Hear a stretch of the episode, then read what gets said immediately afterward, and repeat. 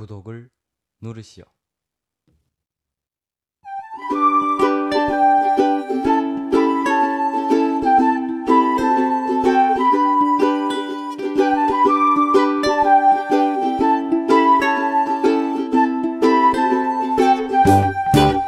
기분 좋은 상상을 하면 어떨까 모두가 날 좋아한다고 몸에 좋은 생각을 하면 어떨까 보기보다 난 괜찮다고. 반복되는 엄마의 잔소리 멋진 생활의 지혜. 놀러 나갈 교통비가 없는 건 방 청소 하라는 게지.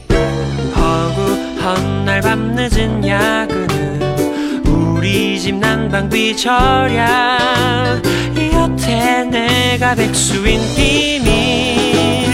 대기만 성형이래. 기분 좋은 상상을 하면 어떨까? 모두가 날 좋아한다고.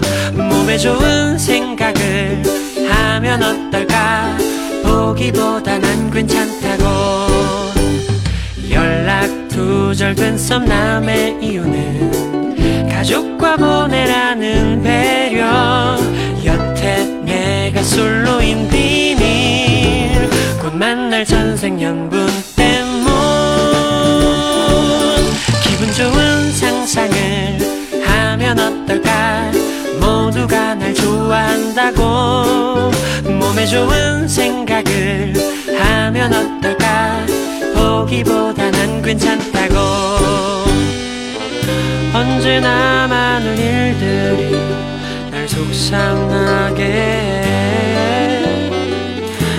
하지만 행복해지는 방법 모두 알고 있어요.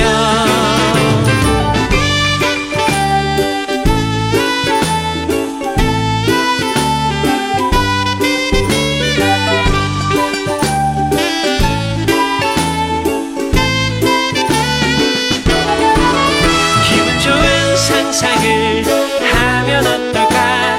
모두가 다 잘 될 거라고 몸에 좋은 생각을 하면 어떨까? 보기보다 난 괜찮다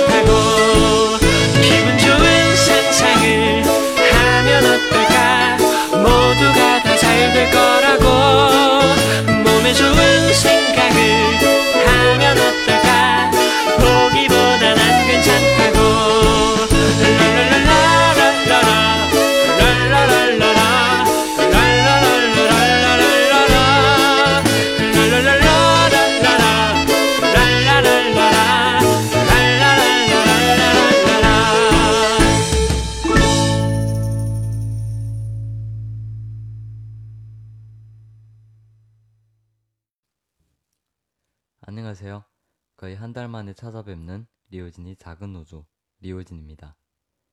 그리고 많은 시청자분들께서 관심 가져주시는데요. 제가 15일 날 방송을 쉰 이유가 오전에 친구들이랑 백리성을 갔다가 목카페를 갔어요. 그리고 다시 철남으로 점심밥 먹으러 가려고 했는데 택시가 너무 안 잡히는 거예요. 서울 기간 밖에 돌아다니신 분들이시라면 이해할 듯 싶어요. 그리고 제일 화가 나는 게 쿵처라고 하고 지나가는 택시들. 아 정말 아니 택시를 머는데 쿵처가 무슨 뜻인지 몰라. 사람을 태우고 쿵처라고 하고 지나간다니까요. 아 그리고 제가 뭐 공기예요. 손을 흐는 애 확 지나가니까 그게 기분 나쁜 거예요. 그렇게 추운 날씨에 길가에 서서 택시를 잡는 그때 그 순간 앞에 한 택시가 서더니 손님이 내리는 거예요. 주저할 것 없었죠. 생각 없이 택시를 향해 막 달려가서 제가 탑승하려는 그 순간 넘어졌어요. 미끄러워서. 아, 엄청 용서했는데 그때 모든 택시 그때 그 차들은 왜 그렇게 막혔었는지 다 저를 보는 것 같고 그렇게 해서 다치게 된 것이 제 팔이고요. 지금은 뭐 약간 뻐근한 정도일 뿐 의사도 일상생활에 아무런 지장이 없다고 하더라고요. 그리고 제가 또 팔을 괜히 다친 게 아니구나 라고 생각할 수 있었던 것이 많은 시청자분들께서 위챗 공식 계정으로 괜찮냐고, 어디 아프냐고, 아프지 말라고 관심 가져주시고 위로의 말들을 많이 보내주신 게 큰 힘이 되었던 것 같아요. 아, 그리고 드디어, 자, 여러분, 드디어 연변일중 대표 댄스 동아리죠. 카스터가 3월 12일 콘서트를 진행한다고 합니다. 전 벌써 두근두근 거리는데 예쁜 여자들 본 마음에 그리고 하나 더 콘서트 당일 special 무대가 준비되어 있다고 합니다. 누가 무대에 서는지는 비밀이겠죠. 지금 저도 모릅니다. 누가 무대에 서는지 생각하는 거는 뭐 자기 나름이겠죠. 연예인이 올 수도 있는 거고 교장 선생님이 나올 수도 있는 거고 그럼 반전이겠다. 기대를 하고 가셔도 좋을 것 같습니다. 카스터잖아요. 실망시키지 않을 거예요. 네, 그럼 라디오 멘트 진행하도록 할게요. 사랑하지 않는 자는 모두 유죄다. 너희경 작가의 말인데요. 누군가 여러분들한테 이렇게 말한다면 여러분은 어떤 대답을 하시겠어요? 사랑은 무엇일까요? 요 근래 저는 조건 없이 한 사람만을 영원히 사랑한다는 게 가능할까? 라는 생각을 해봤는데요. 영화 봄날은 간다. 다들 보셨나요? 그 영화를 보면 사랑은 한때 격정적으로 달아올랐다 서서히 식을 수도 아님 달아올랐던 것만큼 쉽게 꺼져버릴 수도 있는 것 같아요. 그래서 사랑은 꽃이 피고 지는 것처럼 대상이 변하기도 하고 아님 사랑의 깊이가 얕아질 수도 있는 것 아닐까요? 꼭 영화처럼 낭만적이거나 로맨틱하거나 누가 보더라도 완전한 사랑은 아니더라도 나만이 만족할 수 있고 행복할 수 있는 그런 사랑. 그런 사랑을 하고 싶네요. 지금 밖을 보시면 별이 이뻐요. 이뻐요? 전 잘 모르겠는데 창문이 없어가지고 이쁜 걸로 치죠. 오늘 첫 곡 밤하늘의 별을 보내드릴게요.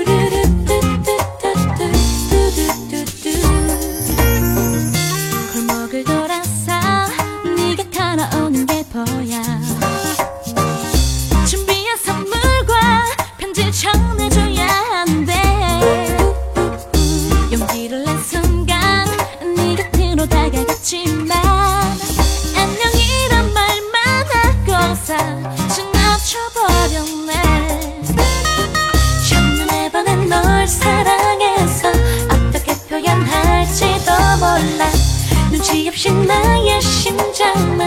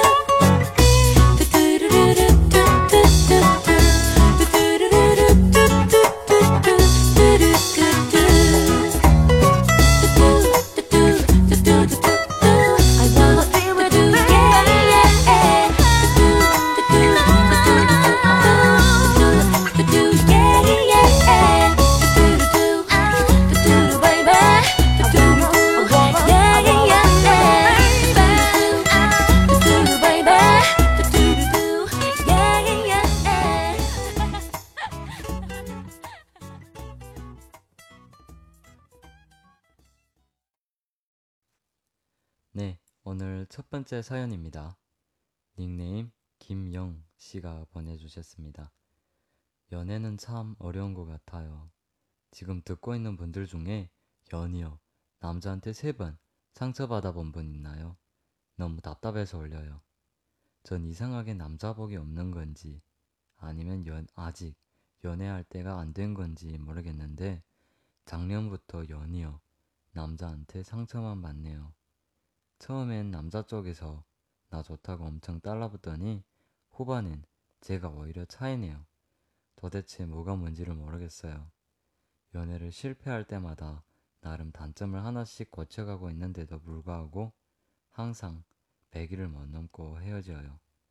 우진님, 진지한 답변 부탁드려요.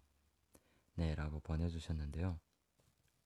네, 사연을 듣고 제가 깜짝 놀란 게 저와 비슷한 지금 상황에 겪, 상황을 겪고 있는 것 같아요. 제가 여자를 만날 때마다 상처를 받거든요. 그리고 제가 마지막에 차이는 건가? 어쨌든 상처를 받아요. 만날 때마다. 그리고 제가 30일을 못 넘고 헤어져요. 어, 많은 게 비슷한 것 같아요. 김영 씨. 네. 일단 사연자님의 외모가 평균보다 살짝 이쁘거나 평균 정도일 거라 생각합니다. 그간 접근해온 남자들을 보면, 어? 괜찮네? 한번 들이대 볼까? 라는 생각으로 다가와서 사귀게 되고, 스킨십도 해보고, 나쁜 말로 단물 다 빠지니까 질리는 거죠. 나쁜 놈들. 질문자분이 연락도 굉장히 자주 해줬을 거라 생각해요. 여기서 잘못된 거지. 일단 거기서부터 잘못된 것 같네요. 남자들은 연락자로지 걱정할 거 별로 없지. 이미 사귀고 있지. 나 좋아해 주는 것 같지. 그럼 자신감이 생기거든요. 그럼 남자는 여기서 두 가지 종류로 나뉘어. 나쁜 놈과 좋은 놈. 나쁜 놈은 그 자신감을 다른 여자를 꼬시는 데 써요. 아 내가 얘한테 이렇게 들이댔는데 얘가 완전히 넘어왔구나. 그럼 나는 다른 여자를 그렇게 꼬셔도 넘어오겠구나 뭐 이런 자신감을 딴 데다 쓰는 나쁜 남자들도 있고요. 좋은 남자들은 그 자신감으로 그쪽 김영 씨한테 더욱더 잘해주겠죠. 그러니까 결론은 여태까지 좋은 남자 못 만난 거고요. 저런 남자들 대부분 목적 달성했다 싶으면 퇴하고 뱉어버리는 거죠. 학생이시라면 뭐 그 나이 때 대부분의 남자들이 다 그래요. 결국은 연애도 인간관계인 거죠. 별개로 생각 마시고 한번 같이 생각해 보세요. 사람마다의 관계는 그 사람마다의 대하는 방법이 다 다르니까요. 자기 탓이라고 생각하기보다 내가 그 사람에 대해서 얼마나 많이 몰랐나, 혹은 연애와 인간관계 둘을 동일시하지 못하고 판타지 같은 것을 가지고 있었는지 오히려 그 반대로 너무 또 인간관계처럼 대하는 건 아니었는지 생각해 볼 필요가 있어 보입니다. 아직은 돌아보지 말아요. 내 숨을 곳 못 찾았으니까. 열만 더 세줘요. 아니 서른 마흔 넘어도 내가 잠잠해질 때까지 이기적인 나의 탓이죠. 그대만 늘 술래가 되고 손가락질하며 나무라는 사람들 틈에 언제나 똑같은 침묵으로 그대는 자꾸 숨어있는 나를 찾아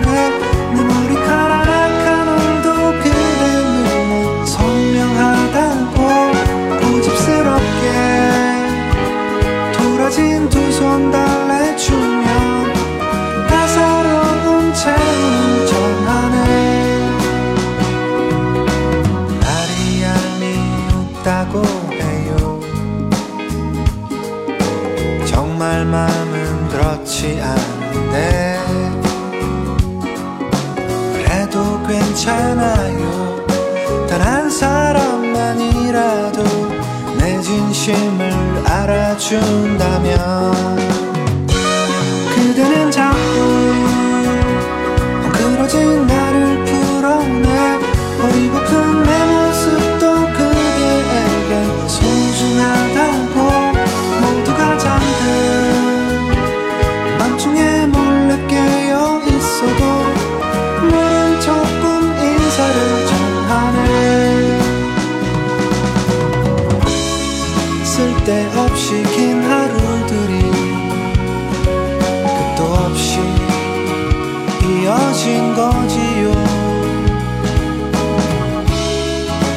속절없이 어제로만 가는 내일은 미련 없이 보내줄 수 있어요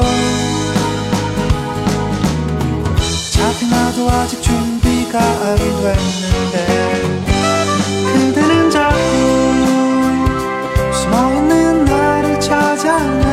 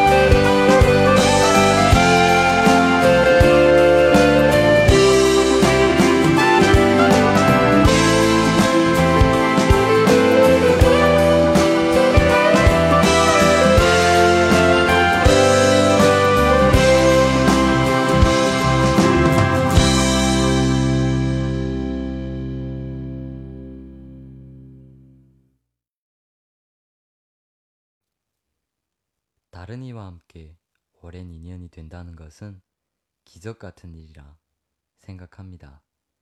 세상에서 가장 믿고 의지할 수 있는 사람이기도 하고 부부가 된다면 평생 함께 한 길을 바라보고 살아가야 할 사람들인데요. 오늘은 그에 대한 좋은 말을 가지고 왔습니다. 함부로 헤어지자고 말하지 마세요. 아무 의미 없이 자주 뵀다가는 정말 좋지 않은 일이 발생할 수 있습니다. 습관이 되어서 서로에게 상처 주는 일은 없어야 하겠죠? 그리고 헤어지겠다고 하는 말은 정말 안 봐도 괜찮을 때 꺼내야 하는 말이라는 거. 진짜 그 사람 안 보고 살 수 있겠다고 마음을 먹었을 때 해야 할 것 같아요. 두 번째로는 믿음을 지켜주세요. 한 번의 의심이 계속 이어질 수 있습니다. 그러니까 자신의 연인에게는 믿을 수 있는 존재가 되어란 말입니다. 한 번의 믿음이 깨지면 지속되기 마련입니다. 상대방에 대해서 너무 많은 것을 알려고 하지 말아요. 사랑은 상대를 많이 아는 것이 아니잖아요. 그 사람의 상태를 존중하고 이해하는 정도?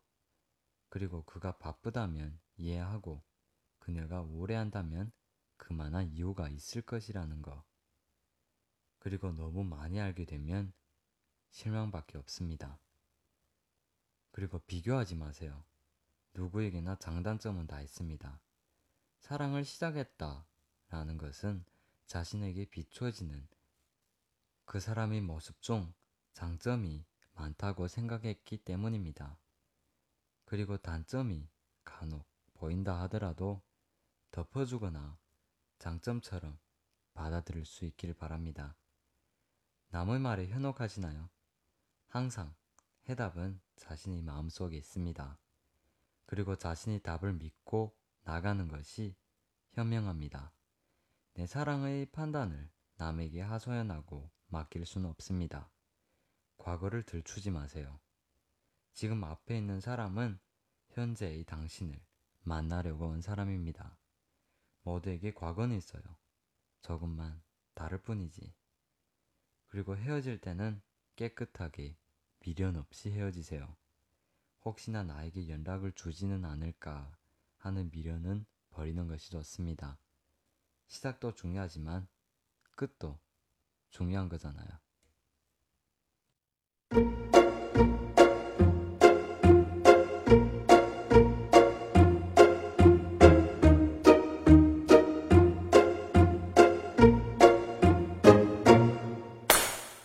아침이 오는 그 소리에 난 놀란 듯이 바빠져야 하겠죠.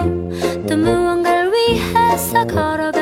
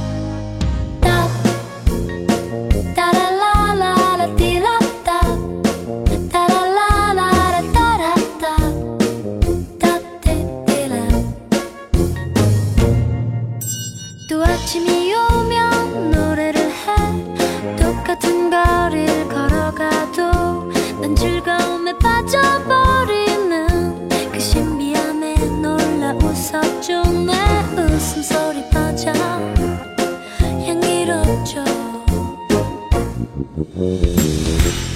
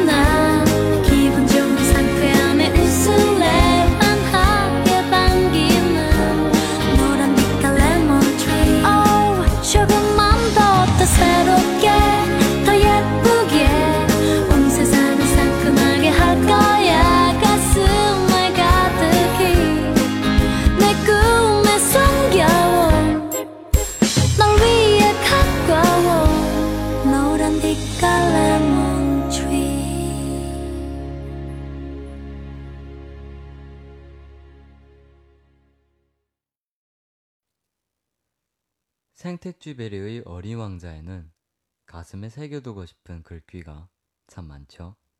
그 중에 하나입니다. 내 비밀은 이런 거야. 매우 간단하지. 오로지 마음으로 보아야만 정확하게 볼 수 있다는 거야. 가장 중요한 것은 눈에 보이지 않는 법이야. 네. 가장 중요한 것은 눈에 보이지 않고 마음으로 봐야만 정확하게 볼 수 있다고 하네요.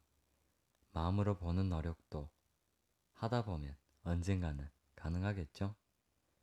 상식적이지도 않고 효율적이지도 않고 어떻게 보면 미련한 결정들이지만 이러한 결정들로 인해 세상의 기술은 한 단계 진보할 수 있었고 차가워진 사회는 따스함으로 가득 찰 수 있었습니다.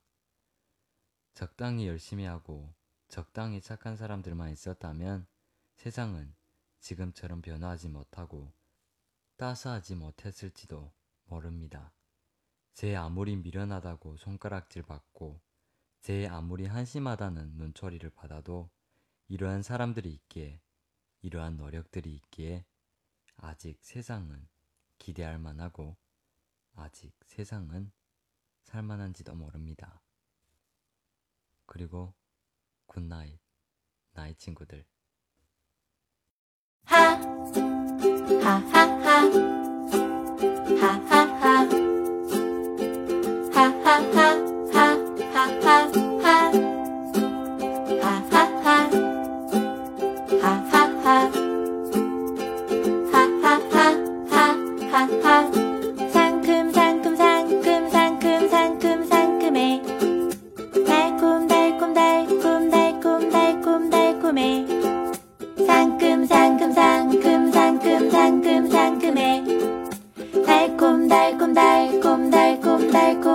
没？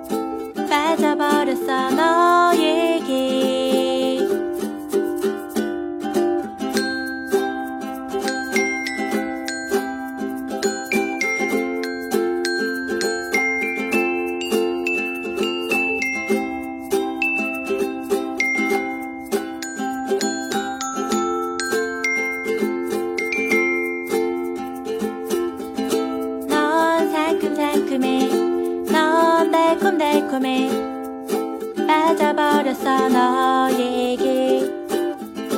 네 웃음이 좋아 네 냄새가 좋아 빠져버렸어 너에게.